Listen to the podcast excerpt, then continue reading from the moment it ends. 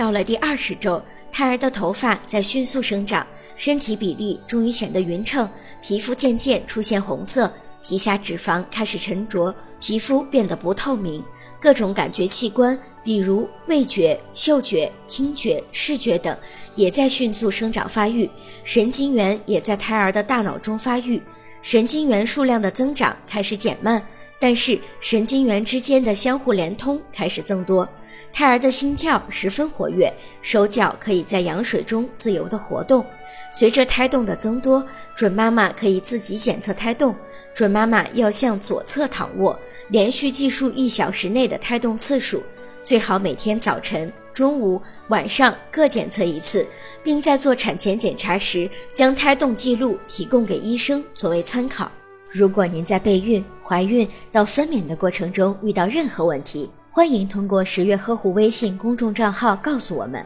这里会有三甲医院妇产科医生为您解答。十月呵护，期待与您下期见面。